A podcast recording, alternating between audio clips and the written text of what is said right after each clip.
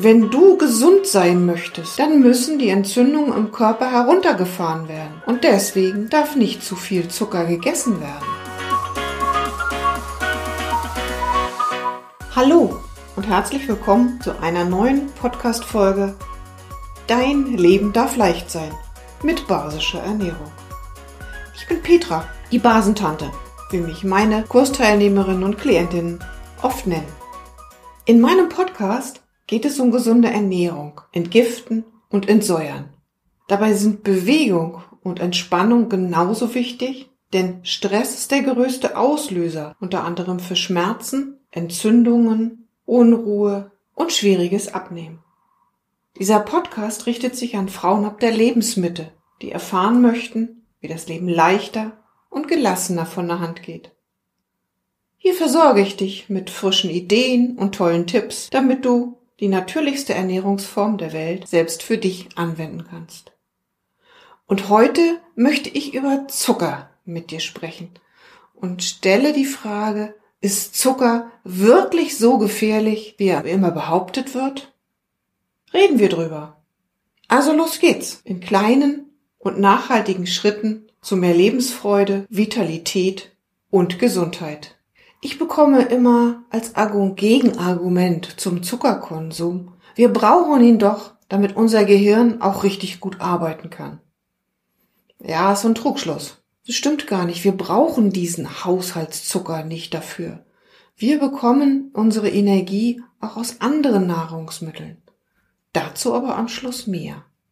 Zucker ist ein Stoff, der Entzündungen oder entzündliche Prozesse in unserem Körper fördern kann.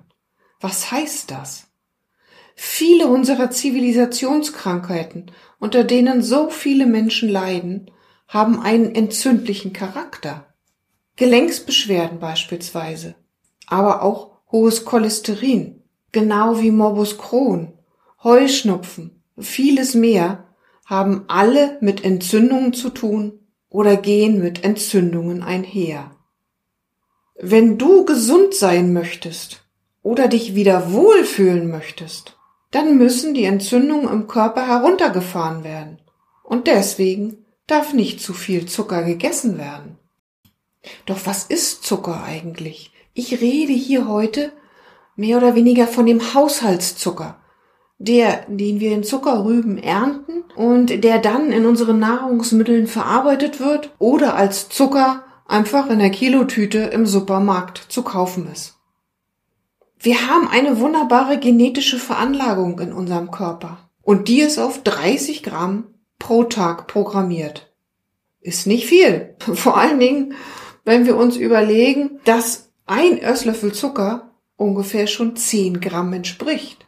Das heißt, auch ein gezüchteter, in Klammern mit Zucker versehener, Klammer zu, Apfel, hat bereits 10 Gramm Zucker, sodass der Tagesbedarf schnell gedeckt ist. Hier meine ich aber wirklich den hochgezüchteten Apfel.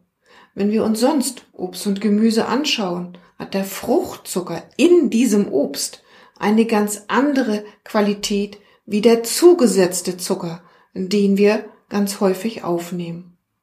Soweit erstmal zum Grundsatz das, was gerade jetzt auch wieder im Winter der Fall ist, unser Immunsystem ist immer sehr gefordert. Und Zucker schwächt unser Immunsystem. Doch das Immunsystem ist wichtig, um unsere Abwehr nicht vor zu große Herausforderungen zu stellen. Gerade jetzt im Winter natürlich ganz besonders wichtig. Und viele von uns wissen nicht, dass wir zum Verstoffwechseln von Zucker jede Menge Nährstoffe verbrauchen. Das heißt, unser Körper braucht Nährstoffe und wenn wir ihm die nicht zufügen und immer mehr Zucker zu uns nehmen, dann kann es in unserem Körper zu einem Vitamin- und Mineralienmangel kommen. Eine ganz wichtige Folge von Zuckerkonsum kann auch sein, dass Fett im Körper aufgebaut wird. Also der Fettabbau unterbrochen wird. Wir wissen alle, dass wir, wenn wir Zucker essen, unsere Bauchspeicheldrüse Insulin produziert. Dieses Insulin, das wird gebraucht, um diesen Zucker aus dem Blut in die Körperzelle zu transportieren. Wenn aber unsere Bauchspeicheldrüse immer zu viel Zucker bekommt, dann kann sie irgendwann diesen Zucker nicht mehr so richtig gut verarbeiten und hat keinen Bock mehr, Insulin zu produzieren. Das nennt man dann zu Beginn Insulinresistenz und irgendwann bleibt zu viel Zucker im Blut und äh, dann haben wir den berüchtigten Diabetes Typ 2 vor uns. Und den können wir aber mit der Reduzierung von Zucker richtig gut begegnen. Da gehören noch ein paar mehr Dinge dazu, aber dafür bin ich ja, wenn du es magst, dein Ernährungscoach, um das auf die Reihe zu bekommen. Das Insulin hat aber noch einen Negativ-Touch. Es erhöht nämlich die Fetteinlagerung und verringert damit auch die Fettabnahme. Und das kann zu dem berüchtigten Übergewicht führen. Und zwar nicht wegen der Kalorien, sondern wegen der Insulinwirkung. Und das ist ganz wichtig, dass wir das wissen. Und das wiederum kann dann auch wieder zu erhöhten Fettablagerungen an unseren Organen führen, wie beispielsweise bei der Fettleber. Da diagnostiziert unser Hausarzt oder auch ein Facharzt dann eine entsprechende nicht alkoholische Fettleber. Will kein Mensch haben. Und demzufolge sollten wir über unseren Konsum von Zucker nachdenken. Aber selbst im Darm ist unser Zucker überhaupt nicht förderlich. Denn die natürliche Verdauung funktioniert dann einfach nicht mehr richtig gut. Und das, was viele sicherlich schon selber erfahren durften, Zucker begünstigt auch die Pilzbildung oder die Pilze, wie beispielsweise den Candida. Und wisst ihr, die Aufzählung ließe sich jetzt noch eine ganze Weile fortsetzen. Ich mach mal Schluss, ich glaub's reicht. Aber das Fazit, was wir schon jetzt daraus ziehen können, ist, Zucker so gut wie es geht meiden. Leichter gesagt als getan, oder? Doch wie reduzierst du jetzt deinen Zuckerkonsum? Wenn der Hunger auf Süßes kommt, weil ein Energieabfall droht, dann empfehle ich immer ganz genau hinzuschauen. Meist ist nämlich der Griff zum Süßen einfach nur zur Gewohnheit geworden. Unser Gehirn braucht oft Fett und das wäre eine super tolle Energiequelle. Also nicht der Zucker, sondern vielleicht eher das Fett. In Form vielleicht einer Walnuss die auch noch so aussieht wie unser Gehirn und Eigenschaften hat, die dazu dienen, unserem Gehirn jede Menge Energie zur Verfügung zu stellen. So, und nun brauchst du wahrscheinlich auch noch ein paar Tipps, wie das jetzt auch funktionieren kann. Ich hab sie. Vielleicht magst du noch ein bisschen zuhören, wenn man nämlich die Ernährung entsprechend umstellt durch weniger Zucker weniger kurzkettige Kohlenhydrate, wie beispielsweise der Kuchen und die Kekse, wo ja auch jede Menge Zucker drin ist, und mehr Gemüse isst, mehr hochwertige Eiweiße, eine hochwertige Fettquelle für sich findet, dann braucht unser Körper überhaupt gar keinen Zucker, um sich Energie zu verschaffen. Unser Körper ist nämlich absolut in der Lage, ohne auszukommen. Ich weiß, das ist schwer und ganz ehrlich, mir fällt das auch schwer. Es ist nicht so, dass ich gar keinen Zucker mag und ich esse auch wahnsinnig gerne mal ein Stückchen Kuchen oder ein Stück Schokolade. Und ich weiß auch aus eigener Erfahrung, dass es ein wirklich längerer Prozess ist und der meistens mit einer Menge Fallstricke verbunden ist, wenn man seine Ernährung umstellen möchte. Aber dafür hast du ja als Unterstützer mich und auch als denjenigen, der dir hin und wieder mal so den notwendigen Tritt geben kann. Aber weißt du, es lohnt sich wirklich, weil das Ergebnis des Haushaltens mit dem Haushaltszucker sind erstens Ausgeglichenheit, zweitens Vitalität und drittens auch noch ein paar Funde weniger. Übrigens ist auch der Geschmack trainierbar. Das bedeutet, je weniger Zucker man isst, desto weniger Lust hat man auch darauf. Und desto mehr merkt man auch, wie süß bestimmte Lebensmittel schmecken. Beispielsweise Mandeln. Wenn ich mit ähm, meiner Gruppe im Kloster bin, da gibt's ja keinen Zucker. Aber da gibt's dann solche Sachen wie Nüsse oder Mandeln oder auch mal eine Trockenfrucht.